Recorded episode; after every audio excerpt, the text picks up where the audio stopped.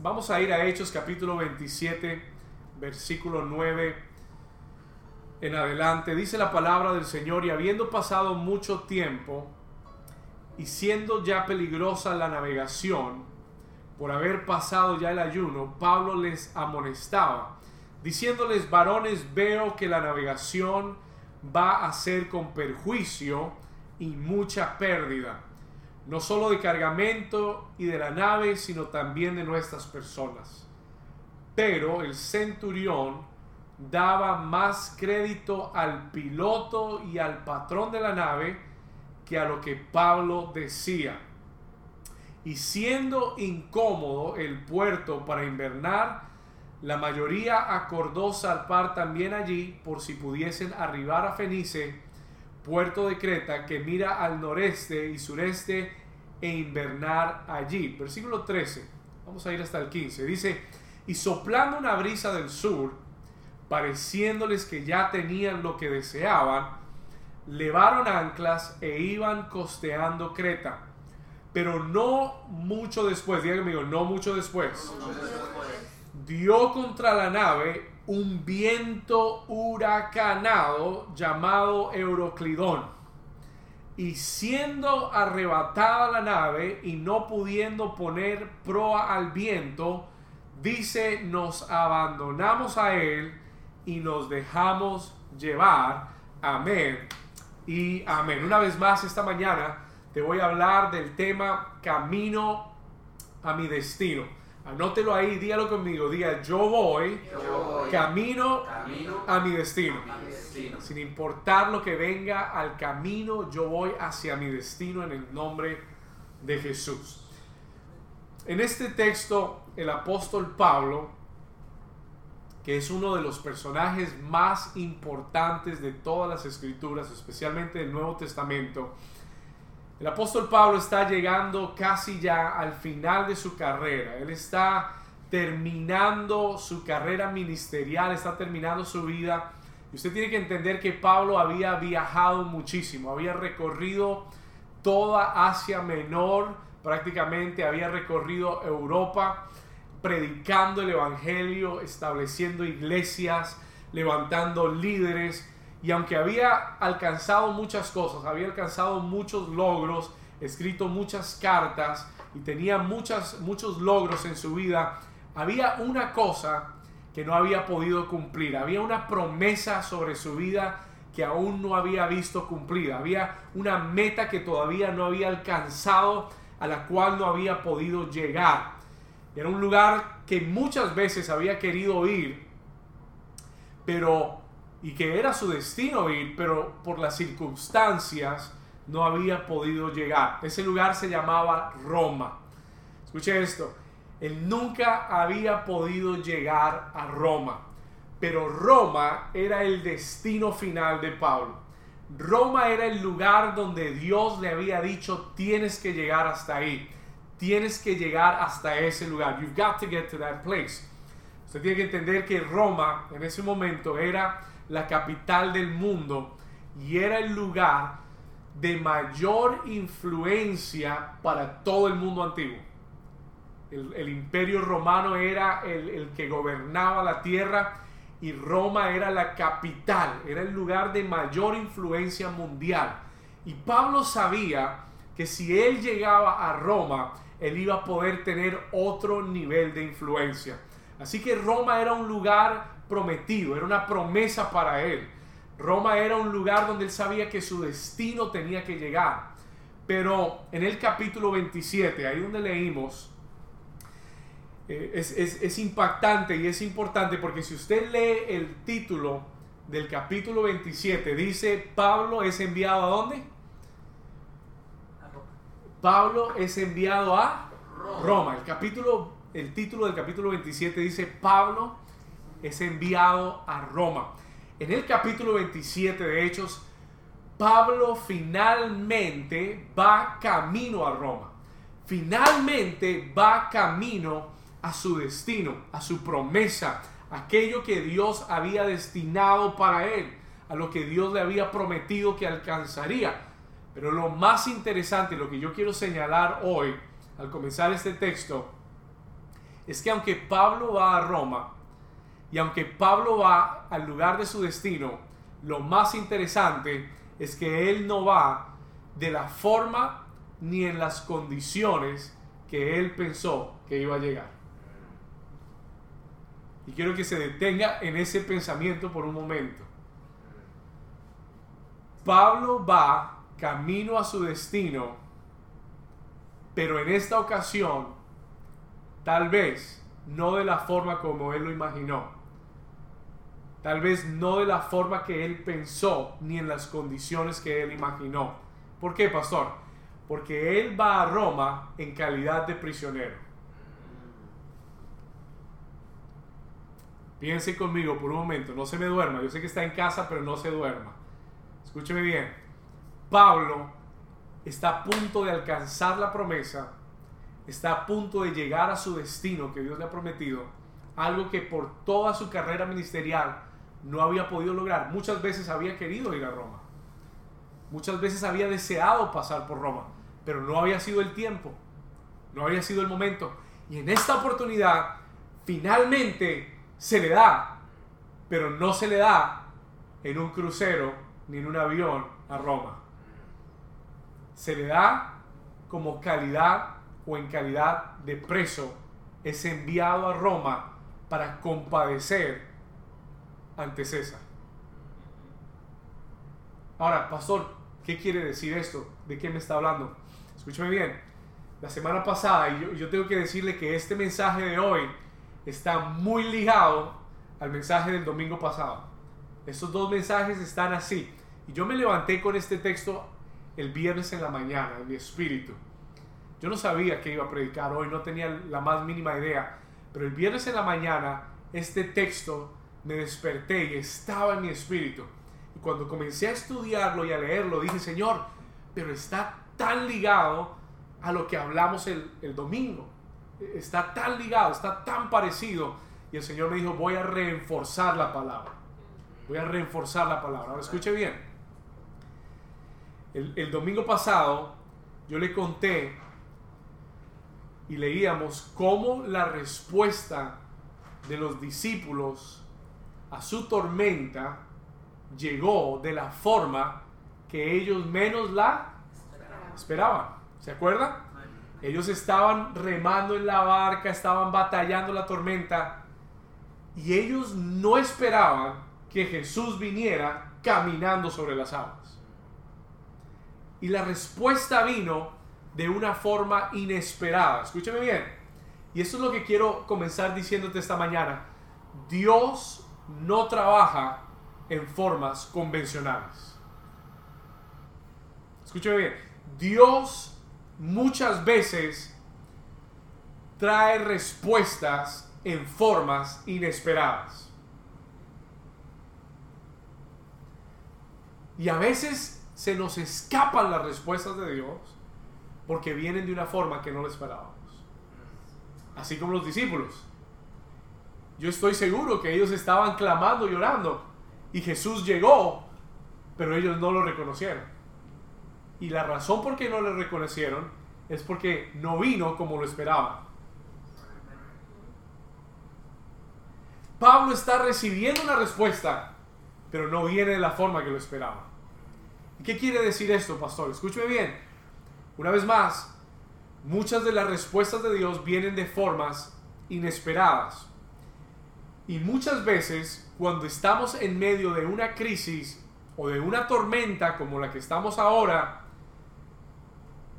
no vemos que la crisis o la tormenta puede ser un vehículo para nuestra respuesta. ¿Estamos acá? Y el Señor me dijo que te dijera que tal vez esta tormenta y tal vez esta situación, tal vez esta crisis sea una respuesta que te lleve camino a tu destino. Y yo creo que puedo terminar la predica ahí. Creo que ya no necesitamos nada más. Escúcheme bien. Hay mucha gente que está viendo esta crisis y el enemigo te ha llenado de temor y te está diciendo todo se va a acabar y todo se va a caer y la economía y la recesión y los trabajos y la incertidumbre y hasta cuándo y la enfermedad y si me contagio y si me muero y si esto y si lo otro y, y, y, ves solamente la crisis, pero yo quiero que entiendas que a través de la escritura Dios usó las tormentas y usó la crisis para llevar a sus hijos hacia su destino, para traer respuestas que de ninguna otra forma hubieran llegado a tu vida. Escúchame bien. Dios usará tormentas como un vehículo para traer sus respuestas. Y yo sé que muchos hoy están, estamos viviendo esta crisis y muchos alrededor del mundo la están afrontando con temor, con miedo, con incertidumbre. Y hay muchas cosas que no sabemos. Y esa es una realidad. Hay muchas, yo no, le puedo, yo no me puedo parar aquí a decirle lo que va a pasar. Hay muchas cosas que no sabemos, pero hay algo de lo que yo sí estoy seguro. Número uno, que Dios sigue teniendo el control. Escúcheme bien, que Dios sigue teniendo, escriba esto, Dios sigue teniendo el control. Ninguna crisis, ninguna tormenta lo toma desapercibido. Ninguna crisis y ninguna tormenta lo toma desapercibido. Isaías 46, 10 dice, Miren lo que, anote esta cita y yo se la leo. Isaías 46, 10, esta cita lo va a ayudar en estos días. Dios dice que anuncia, Él es el que anuncia lo por venir desde el principio. En otras palabras, Dios ya sabía lo que iba a pasar. Él, ya sabía el virus que se venía. Él ya sabía la situación económica que se venía. Él dice que anuncio lo por venir desde el principio, y escuche esto, y desde la antigüedad lo que aún no era hecho, y que digo, escúcheme bien, mi consejo permanecerá y haré todo lo que quiero. El Señor dice, haré todo lo que yo quiero. Y mi consejo, ahí la palabra consejo son mis planes y mis planes, mi consejo, ¿qué va a hacer? Permanecerá. Diga conmigo, el consejo de Dios. Diga conmigo fuerte, el plan de Dios, permanecerá. Diga, porque Dios ya sabe, el, final, desde el principio.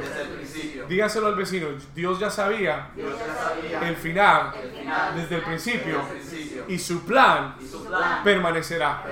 Alguien dice amén. Y en Jeremías dice que sus planes y sus pensamientos son de bien y no de mal. ¿Estamos ahí? ¿Qué quiere decir eso, pastor? Quiere decir que sea lo que sea que esta, que esta crisis traiga, yo creo que el final será bueno.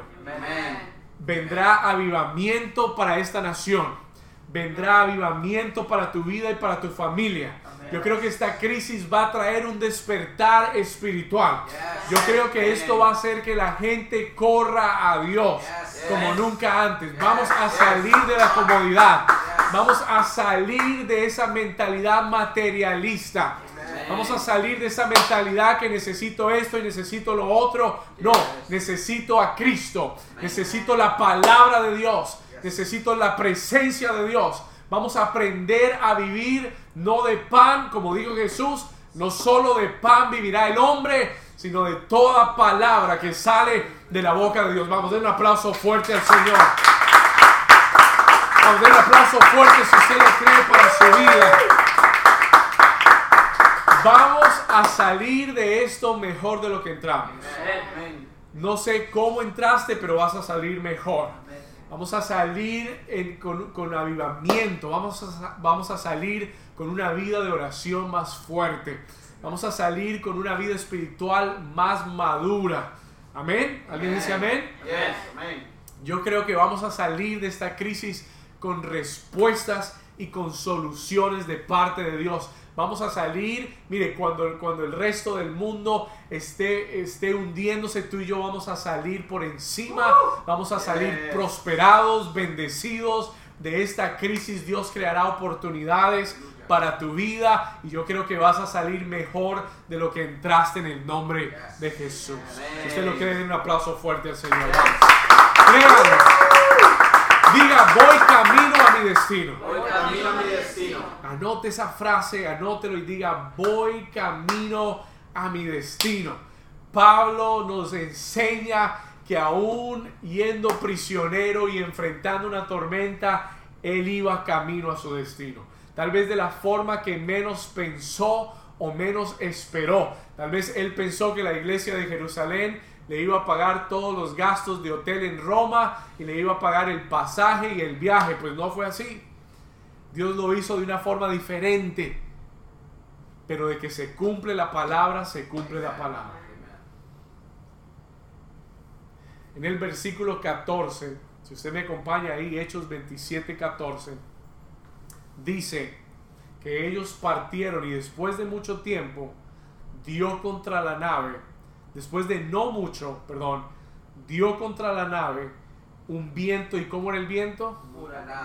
Este, este hombre va, este, este siervo de Dios, este hombre de Dios, va camino a su destino, pero aún en medio de ese camino se levanta una tormenta huracanada. Escuche esto, un viento huracanado. No era cualquier viento, era un viento fuerte. Mira lo que dice el versículo 18. Pero siendo combatidos por una qué? Furiosa tempestad. Furiosa tempestad. Mire cómo era la tempestad. Yo quiero que usted entienda que lo que se levantó en el camino al destino fue un viento huracanado. Y aquí en la Florida, usted y yo sabemos muy bien, tal vez en Chile no, tal vez en Perú no sepan, ni en Colombia, ni en Medellín, pero aquí nosotros sabemos lo que son vientos huracanados. Y nosotros sabemos que un viento huracanado puede, puede derribar una casa. Un viento huracanado puede destruir una ciudad. Escúcheme. Y este viento huracanado fue lo que se levantó camino al destino de Pablo. Camino al destino que Dios había trazado en su vida. Un fuerte viento huracanado, versículo 18, que tuvieron que combatir una furiosa tempestad. Escuche esto. Una furiosa tempestad. Son obstáculos que se levantan para que no lleguemos a nuestro destino. Son obstáculos que se levantan escúcheme bien, tormentas de temor, tormentas de intimidación. Yo le decía el domingo pasado que toda tormenta del enemigo está diseñada para atemorizarte, para frenar el progreso en tu vida. Y son tormentas que se levantan del enemigo para que no llegues a tu destino. El enemigo no puede parar la palabra de Dios. El enemigo no puede detener lo que Dios ya dijo sobre tu vida. Lo que ya Dios declaró, el enemigo no lo puede destruir. Eso se va a cumplir en el nombre de Jesús. Pero lo que Él sí puede detener es tu progreso. Lo que Él sí puede frenar es poner obstáculos en tu camino para que no llegues a lo que Dios te prometió. ¿Estamos acá? Entonces, se levanta una tormenta de temor, de intimidación.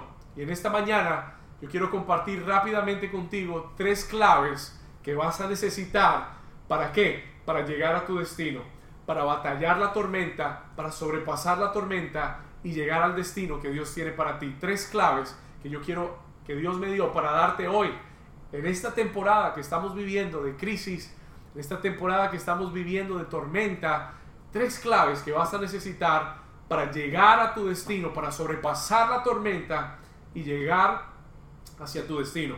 Número uno, vamos a entrar. Número uno, Escriba esto. Esta clave es muy importante para ti. This is going to be an important key for you. Escríbala, anótela. Dice, guíate por la palabra y no por tus sentidos. Si vas a sobrevivir esta tormenta y si vas a llegar a tu destino, vas a tener que hacerlo guiado por la palabra y no por tus sentidos. Mira lo que dice el versículo 10, verse 10. Vamos a regresar ahí. Pablo le dice a aquellos varones que eran los de la tripulación, los soldados romanos, les dice, varones, yo veo que la navegación va a ser con perjuicio y mucha pérdida, no solo de cargamento y de la nave, sino también de personas. Versículo 11. Pero el centurión, el centurión se refiere a quién? A un soldado. El centurión era un soldado romano. Era el que llevaba a todos los prisioneros en, la en el barco. Pero el centurión, escuche esto, que dice ahí que le daba qué?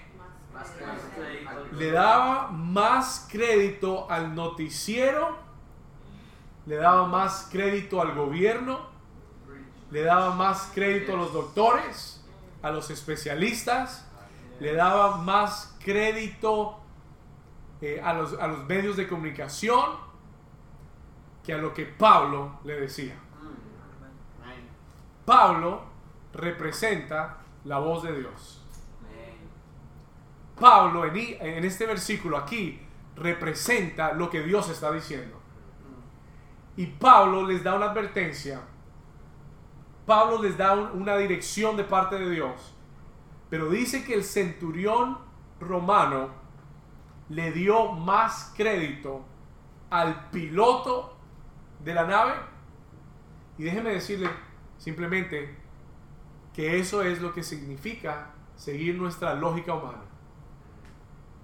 Claro, Pablo no era piloto, Pablo no era piloto de barcos. ¿Qué iba a saber Pablo de navegar en el mar? Entonces, tengo que tomar una decisión. ¿Escucho al, al pastor, al predicador, o escucho al noticiero, que esa gente sí sabe y sí está bien informada? ¿Estamos acá? Porque ellos sí dicen la verdad. Escúcheme bien. ¿Cuántos de ustedes entienden que cometemos ese error?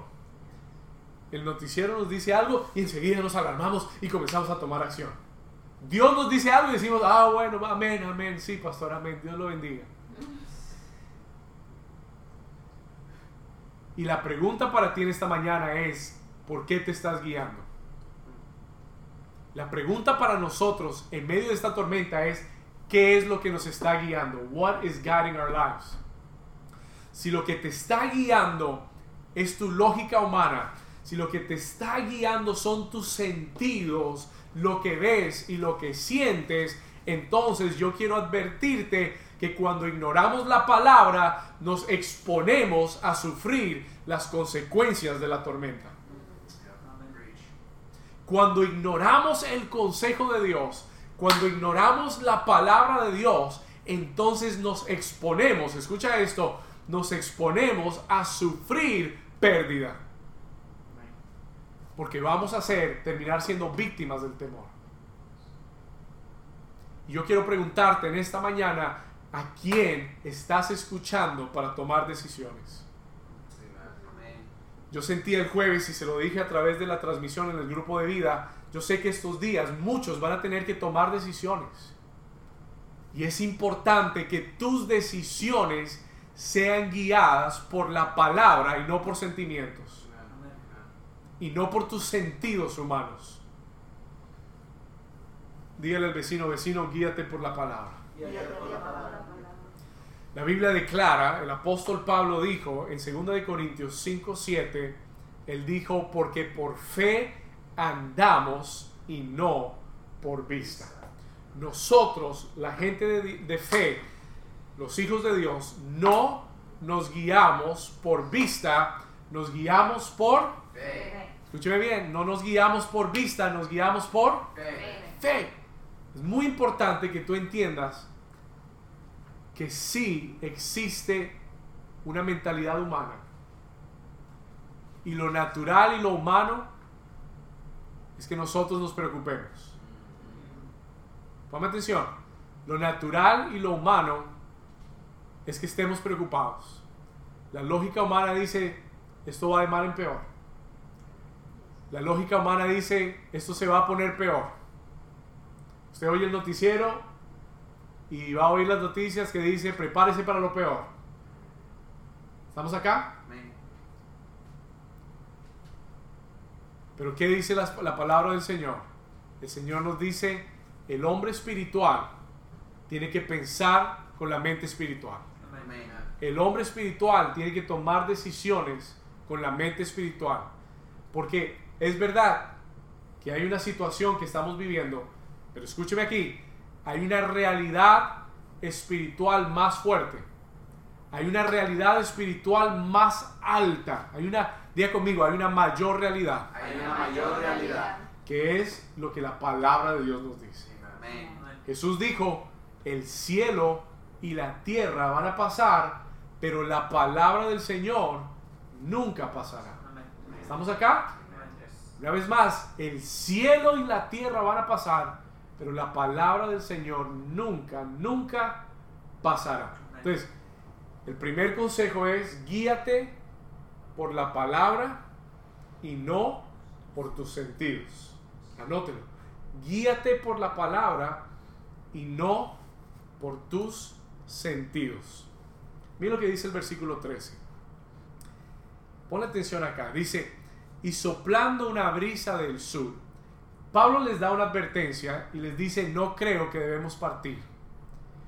Pero cuando ellos, dice que soplando una brisa del sur, pareciéndoles, mira lo que dice ahí, pareciéndoles que ya tenían lo que deseaban, levaron anclas e iban costeando Creta. Esto es lo que sucede cuando tú te guías por tus sentidos. Las cosas parecen de una forma y tú dices, ah, vamos, está listo, hagámoslo así. Parecen de esta forma. ¿Y sabe por qué uno no se puede dejar guiar por los sentidos? Porque los sentidos solo pueden ver un poquito. Tus sentidos solo pueden percibir lo que tú tienes ahí y ahora. Pero tus sentidos no pueden ver más allá. Mas la palabra de Dios, el Dios que te va a guiar a través de su palabra, Él ya conoce el final desde el principio. Amén. ¿Están entendiendo? Y ese Dios que conoce el final desde el principio, te habla a través de su palabra para que guíes tu vida y puedas llegar a tu destino.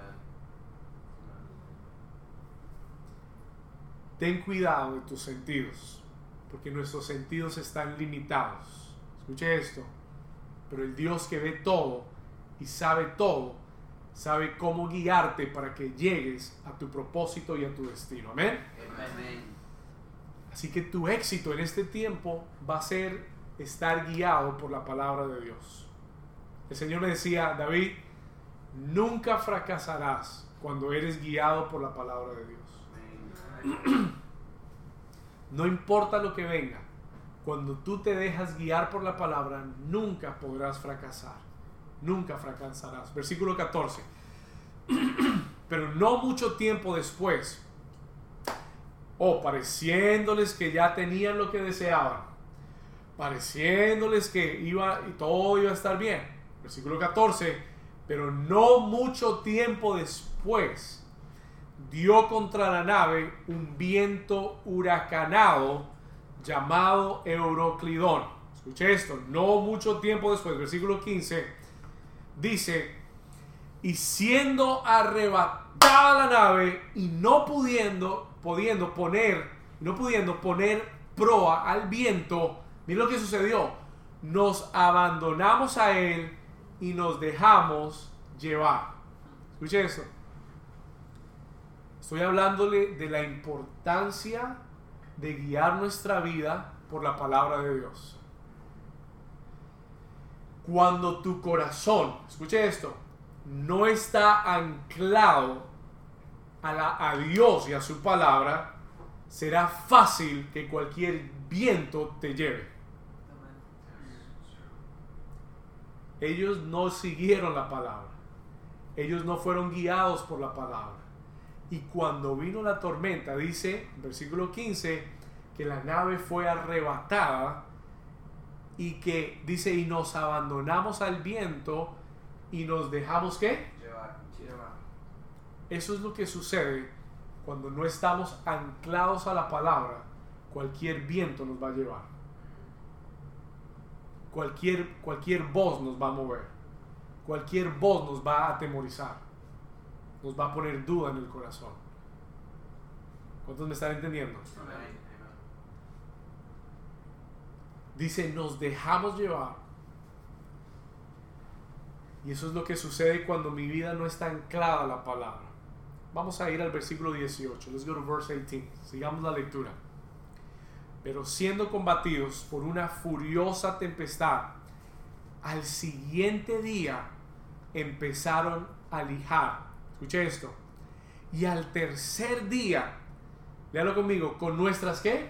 Propias manos. con nuestras propias fuerzas, escuche esto, con nuestras propias manos arrojamos los aparejos de la nave.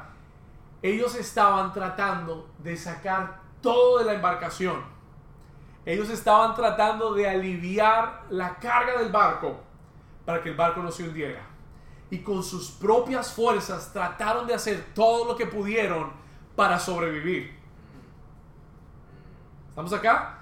Ellos estaban con sus fuerzas haciendo lo que podían para sobrevivir. Y tú no vas a poder sobrevivir con tus propias fuerzas.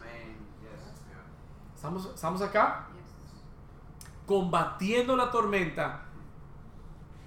Versículo 18. Pero siendo combatidos, combatiendo la tormenta, ellos intentaron de combatirla en sus fuerzas, pero no pudieron. Mira lo que dice el versículo 20. Let's go to verse 20. Esto me parece muy impactante. Porque mire la crisis. I want you to see the level of the crisis. El nivel de crisis que experimentaron. Versículo 20. Y no apareciendo ni el sol ni estrellas por muchos días.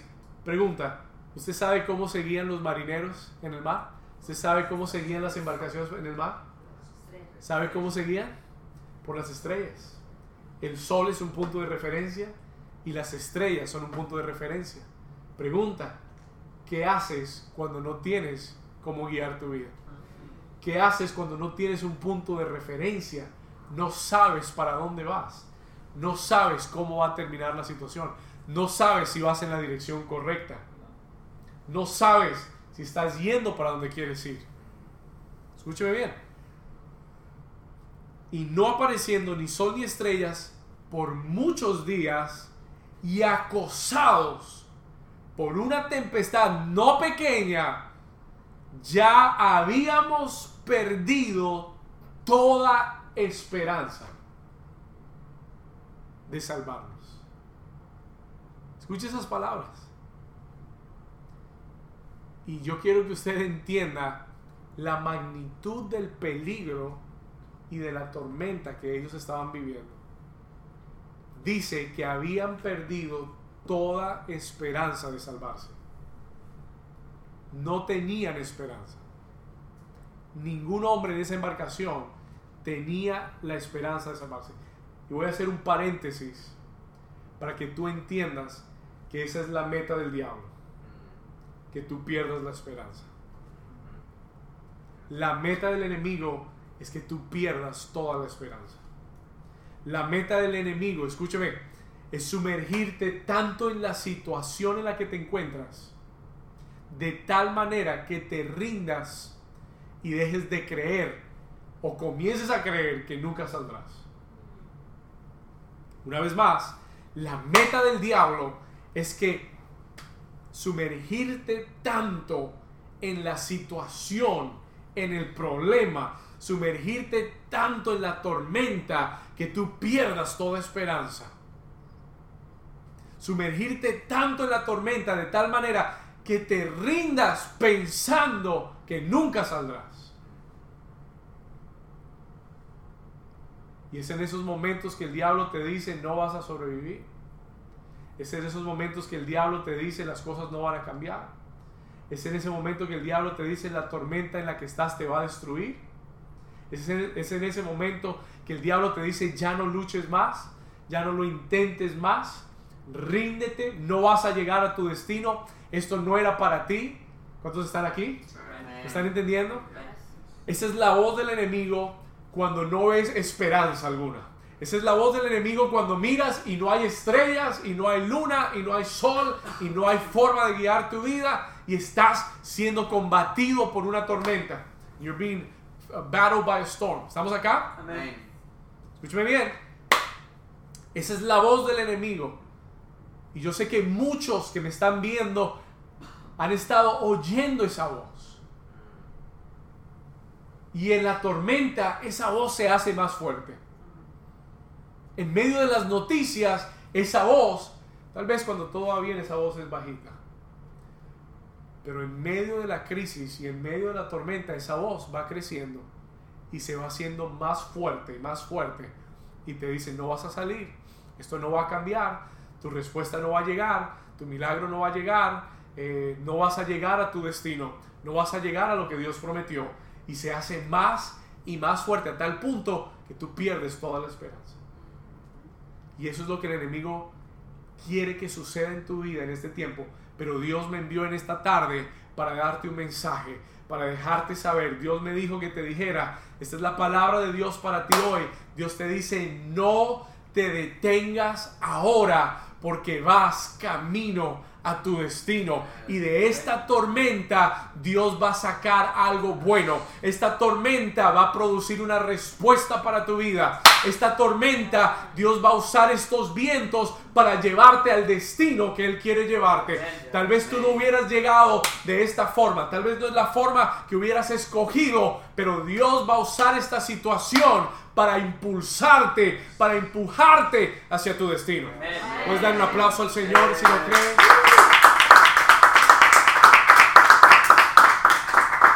El Señor te dice hoy, no te detengas. Don't stop here. No te rindas. Esta palabra es para alguien que nos está viendo hoy. Dios te dice, no te detengas. No pares de creer.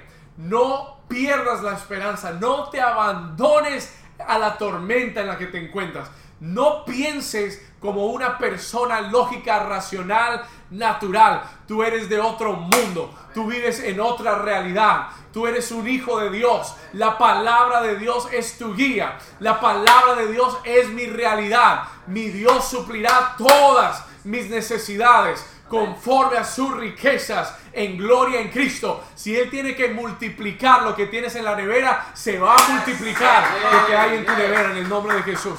Él lo ha hecho antes y lo hará de nuevo. Lo hará de la forma que menos lo piensas. Si Él tiene que traer a alguien de Publix que te deje un mercado en la puerta, te lo van a traer a la puerta. No sabrás quién lo trajo, pero ahí caerá en el nombre de Jesús. Yo estoy creyendo que vamos a ver la mano sobrenatural de Dios. Porque tú y yo vivimos en otra realidad. Vivimos en otra realidad. La realidad de la palabra. La realidad del reino de Dios. Si tú lo crees, dile a tu vecino, vivimos en otra realidad. Ahora dile al otro vecino, dile, no te detengas. Dile, no pares de creer. Escúcheme bien. Segundo consejo, second advice. Segundo consejo, para no detenerte ante la tormenta, para seguir hacia tu destino. Número dos, anota esto. Enfócate correctamente. Escriba esto. Enfócate correctamente y mantén buen ánimo. Me encanta lo que viene ahora en la, escritura. Vamos al versículo 21. Let's go to verse 21. Cuando ya todo el mundo había perdido toda esperanza, cuando ya habían llegado al momento más oscuro. ¿No se acuerdan lo que hablábamos la semana pasada? En la cuarta vigilia, entre las 3 y 6 de la mañana, en el momento de mayor oscuridad. Aquí dice cuando ya todos habían perdido toda esperanza, cuando ya no había más esperanza, cuando no se veían el sol ni la luna ni las estrellas. Escuche lo que sucede en el versículo 21. Entonces Pablo, como hacía ya mucho, no comíamos. Uy, parece que se le cerraron Publix también. Como, como hace ya mucho que no comíamos, puesto en pie en medio de ellos, dijo, habría sido por cierto conveniente, oh varones, yo creo que lo dijo un poco sarcásticamente, hubiera sido bueno, hubiera sido conveniente escuche esto, haberme oído y no zarpar de Creta tan solo para recibir este perjuicio y pérdida. Hubiera sido bueno si hubiéramos oído al Señor. Hubiera sido bueno si hubiéramos seguido el consejo. Pero versículo 22. Pero ahora, diga conmigo, pero ahora. Pero ahora. Y, y- y voy a hacer un paréntesis para decirle que el pasado hecho está. Y lo que se hizo ya se hizo. Y lo que tú y yo tenemos es el ahora. It is now. Diga conmigo ahora. Ahora. Y le voy a dar una buena noticia. Dios no es un Dios del pasado ni un Dios del futuro. Dios es un Dios del ahora. He's a God of today. Dios no habita en el mañana. Dios no habita en el pasado. Dios habita hoy. Hebreos 11 dice, es pues la fe ahora. Ese es now faith is. Hebreos 11.1 dice, la fe es ahora. La certeza de lo que se espera. La convicción de lo que no se ve. Dios es un Dios del ahora. Pudimos haber hecho las cosas diferentes, pero la buena noticia es que tenemos el Ahora. ahora. Versículo 22 dice, pero ahora os exhorto a tener qué cosa. Buen ánimo. Vamos, sígame ahí. Los exhorto a tener qué? Buen ánimo. A tener buen ánimo. Pues no... Póngame atención. Ahora siga su Biblia conmigo y póngame mucha atención. Pues no habrá ninguna pérdida de vida entre vosotros, sino solamente de la nave. ¿Qué? ¿Cómo Pablo repite que, que- que- cómo? ¿Qué fue lo que dijiste? E- e- Esta declaración vamos a tener que desmenuzarla un poco. Porque él les dice, los exhorto a tener buen ánimo. Ay, sí, ¿por qué vamos a tener buen ánimo?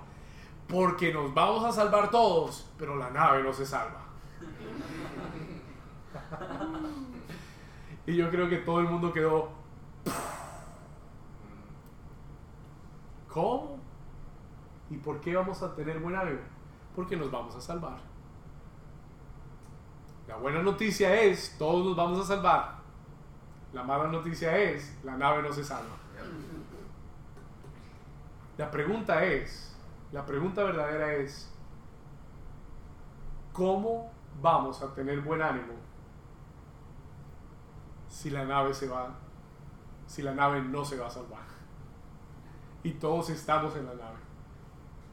Yo quiero que usted se detenga conmigo. Esta es la mejor parte del mensaje. No se duerma ahora. Dele un codazo al que está al lado. No te duermas ahora. No te duermas. Dígale, ahora Dios te va a hablar. Ahora Dios te va a hablar. ¿Estamos acá? Escúcheme bien.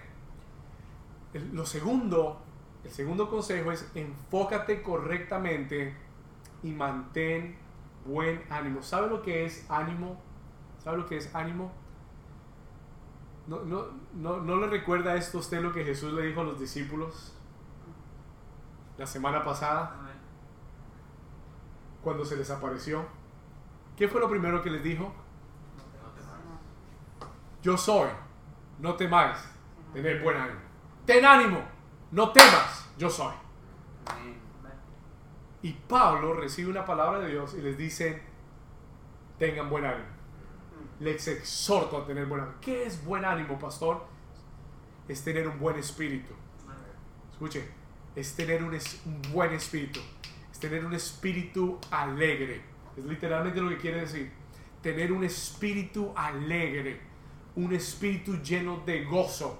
Que tu espíritu esté despierto, levantado, con vida. Que tu hombre espiritual esté animado, esté fuerte.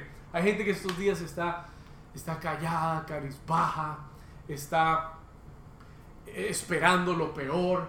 Y usted se da cuenta que ese es tu ánimo. Y hay gente que tiene el ánimo por el piso. Pero escucha, Dios te está diciendo, te exhorto a tener buen ánimo. A que levantes tu espíritu. A que tu fe se levante en esta hora. ¿Por qué? Porque no habrá, porque tu vida no va a correr peligro. Porque tú estás a salvo. Ten ánimo porque Dios tiene control de tu vida. Ten ánimo porque Dios sigue en control. Ten ánimo porque Dios tiene un plan con todo lo que está sucediendo. Ten ánimo porque Dios esto no lo tomó por sorpresa. ¿Estamos acá? Dile al vecino, ten ánimo. Ten ánimo. Acompaño el versículo 23 por un momento. Mira lo que él dice. Porque esta noche ha estado conmigo el ángel de Dios. Escúcheme bien. De quién soy y a quién sirvo. Escuche acá. Porque esta noche, pon atención a lo que Pablo les dice. Yo me imagino esta escena. Mírenla por un momento. Todo el mundo está carizbajo. Todo el- no han comido ya por días. Parece que el barco se va a caer y se va a hundir. Parece que ya toda la esperanza está perdida. Escúcheme bien. Y Pablo sale de su cuarto de oración. Y él está sonriendo. Él está contento y les dice, me hubieran escuchado. Me hubieran oído y nos hubiera ido mejor. Pero ahora, tengan buen ánimo. Y yo me imagino que Pablo no dijo eso triste. Yo me imagino que Pablo no dijo eso deprimido. Yo y, él, andaba en la misma embarcación que ellos. Él les dice, tengan ánimo, tengan fe, no teman. Escuche eso. ¿Sabe por qué? Mira lo que dice. Versículo 22. Pero ahora os exhorto a tener buen ánimo. Versículo 23. Porque esta noche, mira la razón, porque esta noche ha estado conmigo el ángel del Dios, de quién soy y a quién. Pregúntenle a su vecino, vecino, de quién eres y a quién sirves. Esa es la verdadera pregunta. La pregunta más importante en este tiempo es de quién eres y a quién sirves. Y Pablo dice, escuche esto, Pablo dice, esta noche ha estado conmigo el ángel del, del Dios, de quien soy y a quien sirvo. Y eso es lo que tú tienes que tener seguro en tu corazón. De quién eres y a quién sirves. Y si tú sabes de quién eres y tú sabes a quién sirves, ahora si no le estás sirviendo, preocúpate. ¿Estamos acá? Si no tienes un pacto con Dios, preocúpate. Ahí sí, preocúpate. Pero si tú sabes de quién eres y a quién sirves, entonces tú vas a poder, tener el ánimo que tenía Pablo. Versículo 24, véalo conmigo. El ángel me dijo, Pablo, no temas. ¿Y sabes lo que yo estoy viendo? Lo mismo que Jesús le dijo a los discípulos fue el mi- mismo mensaje que Pablo recibió ese día. Ten ánimo, no temas, yo soy. Ten ánimo, no temas, yo soy. Y yo le decía el jueves, esta es la palabra rema para este tiempo. Yo no sé lo que digan los otros predicadores, y hay gente que dirá es juicio de Dios, y es esto y es lo otro, y lo que, lo que quiera decir, pero la palabra rema que yo he recibido es no temas, soy yo, ten ánimo. Dios está aquí. Dios está en medio de todo esto. Dios va a usar todo esto para llevarnos a nuestro destino. Yo sé de quién soy y a quién sirvo. Y el que yo le sirvo me dijo, no temas. Él me dijo, no temas. Se te está cayendo el barco, no temas. Te están diciendo que van a recortar tu trabajo, no temas. Te están diciendo que no va a haber comida en los supermercados, no temas. Te están diciendo que va a haber cuarentena, no temas. Que vas a quedar encerrado con la suegra, no temas. Gloria a Dios. Ahí sí, pastor, tengo miedo. Escúchame, escúchame. No temas. El Señor dice, no temas. No importa la circunstancia en la que te encuentres, no temas. Don't be afraid. Y esta es la palabra rema para nosotros. ¿Por qué no voy a temer? Porque yo sé de quién soy, porque sé a quién sirvo y porque sé que ese Dios está aquí conmigo y de esta crisis Él nos va a sacar y nos va a llevar a otro nivel. Amén. Vamos a llegar, repítalo una vez más, diga, yo voy a llegar voy a llegar a mi destino, a mi destino, aún en medio aún en medio de esta crisis. de esta crisis.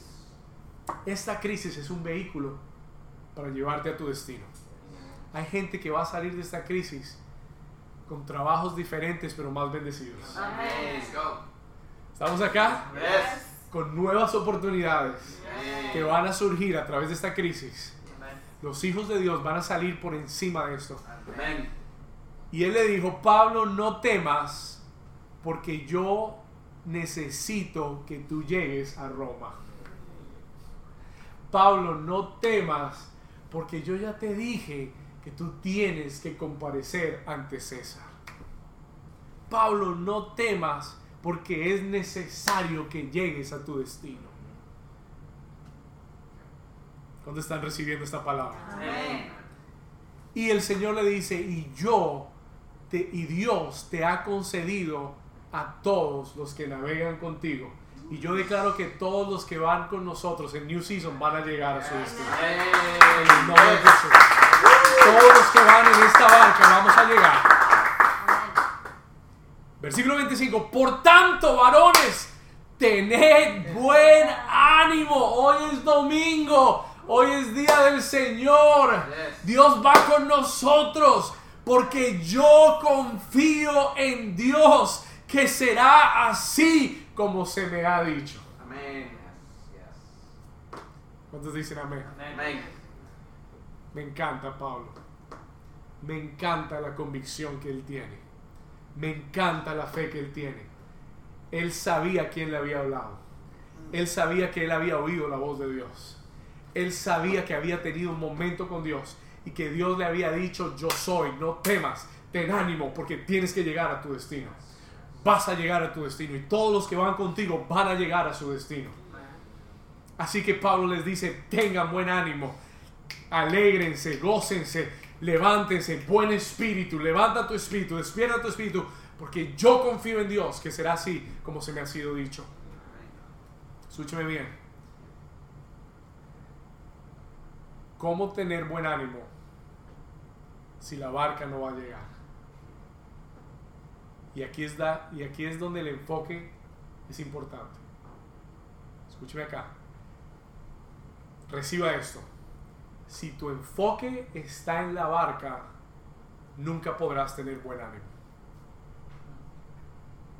Si tu enfoque o tu dependencia está en la barca, en lo natural, en lo tangible, en lo físico, entonces nunca tendrás una estabilidad en Dios. Escúchame bien. Cuando nuestra, nuestro ánimo está ligado al barco o a la barca, cuando nuestro ánimo está ligado a lo tangible, a lo natural, entonces, si tu barco se cae, tu ánimo se cae. Tu esperanza se cae. Y es por eso que tú tienes que quitar tu enfoque de la barca. Tú tienes que quitar tu enfoque de lo natural. Quita tu enfoque de lo tangible. Porque lo que yo quiero decirte en esta mañana de parte de Dios es que eso se puede hundir. Y no quiere decir que tú te vas a hundir. Pero si tu esperanza está en la barca, te hundes con la barca. Pero si tu enfoque y tu esperanza están en Dios, la barca se puede hundir, pero tú llegas. ¿Estamos acá? Amén. Esto es lo que Dios quiere que tú tomes para este, para este tiempo.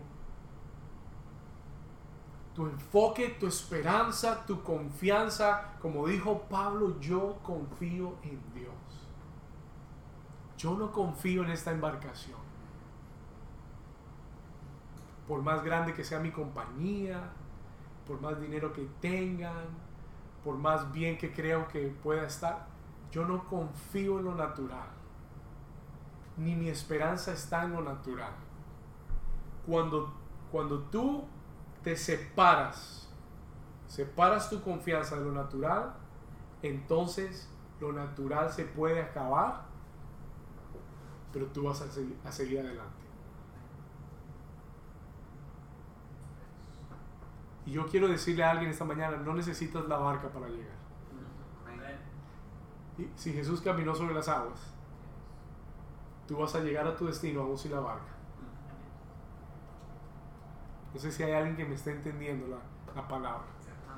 Yo siento que estoy... re- hay, hay momentos que yo digo algo y tengo que parar porque yo siento que alguien tiene que engancharse de eso. Te lo voy a decir una vez más. La barca se puede hundir. Dios no dijo que la barca no se hundiría. Dios no prometió que vas a tener el mismo trabajo hasta el final. Amén. Puede que tu trabajo se acabe en esta temporada. Pero mi pregunta es, ¿y si se acaba? ¿Qué? ¿Te mueres? ¿Y si te sueltan del trabajo, qué va a pasar? ¿Vas a dejar de vivir? ¿Dios te va a dejar porque la compañía te soltó? Yo quiero decirte en esta mañana que Dios no necesita la barca para que llegues a tu destino. Amén. Y si tu confianza y tu enfoque están en Dios, la barca se puede hundir, pero tú vas a llegar en el nombre de Jesús. Así que pon tu fe, pon tu ánimo en Dios y no en lo natural. Amén. Pon tu ánimo en Dios y no en las cosas naturales. Porque todo lo natural se puede hundir y se puede recuperar. Amén. Todo lo natural se puede recuperar. Todo. Una casa, un carro, un trabajo, dinero, todo se puede recuperar. Pero la fe y la esperanza y la confianza en Dios, si la pierdes, te va a costar mucho recuperarla. ¿Estamos acá? Tú tienes que mantener el enfoque correcto en esta temporada. No pierdas tu enfoque en Dios. No pierdas tu, tu enfoque en Dios. Porque la tormenta va a pasar, pero si te enfocas en Dios, tú vas a sobrevivir. Si te enfocas en la barca, te vas a hundir. ¿Estamos ahí? Si te enfocas en Dios, vas a sobrevivir. Tercer consejo y terminamos. We're about to be finished. Si usted está recibiendo esa palabra, escríbanos, déjenos saber. Déjanos saber que Dios te está hablando ahora mismo. Tercer consejo y terminamos. ¿Cuántos han sido bendecidos por esto? Amén. This is good stuff. This is stuff to think about. Dejar que esto se siente en tu espíritu.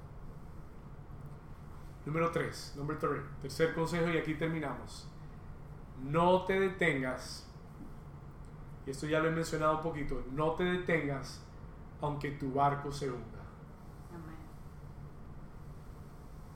No te detengas aunque tu barco se hunda. Vamos a adelantar hasta el versículo 41. Dicho sea de paso, el próximo domingo le predico la segunda parte de este mensaje. Porque yo quiero que usted vea dónde terminó Pablo y por qué terminó ahí.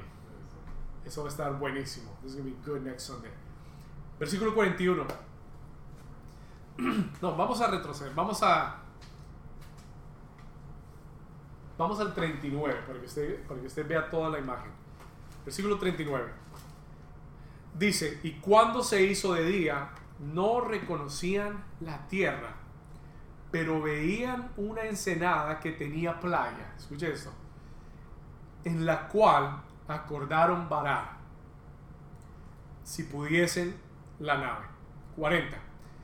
Cortando pues las anclas, las dejaron en el mar, largando también las amarras del timón e izada al viento la vela de proa, enfilaron hacia la playa. Ahora mire el 41. Pero dando en un lugar de dos aguas, hicieron encallar la nave y la proa hincada quedó inmóvil y la proa se abría con la violencia del mar. ¿Sabe lo que le pasó? El barco se partió en dos. Ellos alcanzaron a ver un poco de tierra y comenzaron a tratar de navegar hacia la playa. Pero se, se quedó el barco estancado entre dos aguas y se comenzó a partir en dos el barco. Diga conmigo, aunque el barco se hunda, Aunque el barco se hunda, no me voy a detener. no me voy a detener. Diga, aunque el barco se hunda, Aunque el barco se hunda, yo no me voy a hundir. yo no me voy a hundir. Diga, porque yo tengo, Porque yo tengo diga, yo tengo Yo tengo una palabra de Dios palabra de y Dios. yo voy y yo voy camino camino a mi destino. a mi destino. Amén. Pastor, yo pensé que Dios iba a salvar el barco. Pastor, yo pensé que eso era solamente por precaución. No, el barco se perdió. El barco se hundió. The boat sank. Escúchame. Yo pensé que Dios iba a hacer un milagro y iban a llegar todos sanos y salvos en el barco. No, el barco se hundió. Y esto me impresiona mucho. Porque yo me pregunto y me digo, si todo es posible para Dios, Señor, ¿por qué no guardar el barco y que ellos llegaran tranquilos? Y, y muchas veces nos hacemos esas preguntas. ¿Por qué pasar esta circunstancia, esta situación? ¿Por qué, por, por qué enfrentar esta crisis? Y tal vez te esté dando más duro, tal vez te esté pegando más duro. Maybe it's hitting you harder. ¿Estamos acá?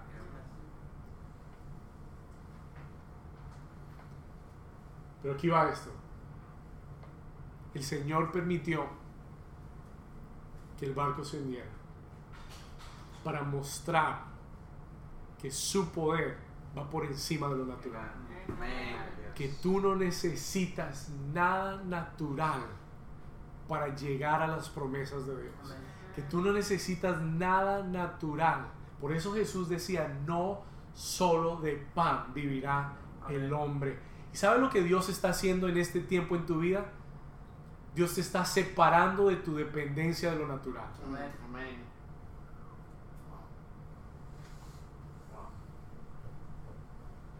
Porque Dios te va a llevar a otro nivel de fe. Yes. Le, le cuento algo. En el principio del año Dios me dijo, Dios puso que hiciera una, una serie este año acerca de subiendo nuestro nivel de fe. Lo que yo no sabía es que Dios nos iba a dar una escuela para subir nuestro nivel de fe. Amén. Amén. Estamos en la escuela. El curso acelerado. Y si tu nivel de fe no crece en estos días, te vas a hundir con el barco. Pero lo que Dios quiere es que tú te separes de lo natural, de la lógica humana. Dios quiere que te separes de una mentalidad natural y dependiente de lo natural. Y que la palabra de Dios se convierta a tu alimento. Que la palabra de Dios se convierta a tu guía. Que la palabra de Dios se convierta en tu sustento diario. Por eso dice la Biblia, el justo por la fe vivirá. Y hay situaciones que Dios permite para separarnos de lo que, de lo que teníamos puesto la confianza. Y para eso Dios permite ciertas circunstancias. Para separarnos de esas cosas. Escuche bien, versículo 41. Pero dando un- en un lugar de dos aguas, hicieron encallar la nave. Dice, y la proa hincada quedó inmóvil y la popa se abría con la violencia del mar. Escuche, Dios no prometió que tu barco no se hundiría. Él prometió que tú vas a llegar. Así que si el barco se hunde, usted tranquilo. Si la situación se pone peor, usted tranquilo. Porque Dios no dijo, va a mejorar la situación. Dios dijo, tú vas a mejorar. Amén. Tú vas a llegar.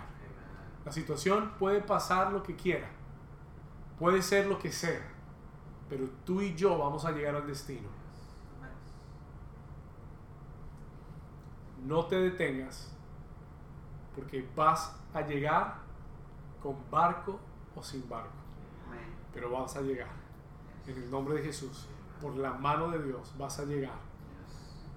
Por la mano de Dios vas a llegar.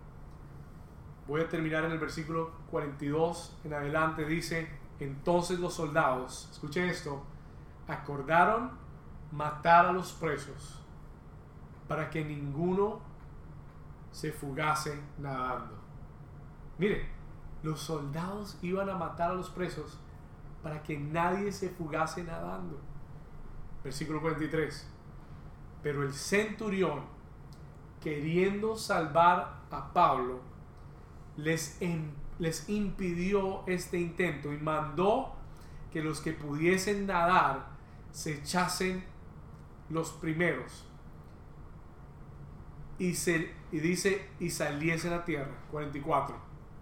Y los demás parte en tablas y, parte en cosas de la nave. Y así aconteció, léalo conmigo, y así aconteció que ¿cuántos se salvaron? Todos. ¿Cuántos se salvaron? Todos. Todos se salvaron saliendo a tierra. Vamos a llegar surfeando, pero vamos a llegar. En tablas, nadando, eh, buceando como podamos, pero de que llegamos, llegamos en el nombre de Jesús. ¿Sabe por qué? Porque la palabra de Dios se cumple. Porque lo que. Dios dijo se va a cumplir. No sé cómo vamos a llegar, pero vamos a llegar en el nombre de Jesús. Y en esta mañana Dios me dijo que te dijera, no te detengas. Tú vas a llegar a tu destino, vas a llegar a donde Dios te dijo que vas a llegar en el nombre de Jesús. ¿Alguien puede decir amén a eso? Amén. Pero tienes que seguir el consejo esta mañana. Número uno, vamos a repasar. Número uno, guíate por la palabra y no por tus. Vamos, dígalo fuerte. Guíate por la Palabra. palabra y no por tus. Sentidos. Así que en estos días vas a leer la palabra, vas a ayunar, vas a orar, vas a meditar, vas a declarar la palabra más que ningún otro tiempo, más que antes. Vas a poner, vas a poner tu fe y tu ánimo en la palabra del Señor. Amén. Amén. Número dos, number two. Segundo consejo, enfócate correctamente. Mi esperanza no va a estar en la barca, no va a estar viendo la tormenta. Voy a enfocarme en el Señor. Voy a poner mi confianza en el Señor y voy a mantener un buen, Ánimo. voy a mantener un buen ánimo. Y número tres, número tres, no te detengas. No te vas a morir aquí. No vas a detenerte aquí. No te detengas. Don't stop. No te detengas. Escúchame bien. Aunque tu barco se hunda. No te detengas. Aunque tu barco se hunda. Voy a pedirte que ahí donde estás cierres tus ojos en el día de hoy.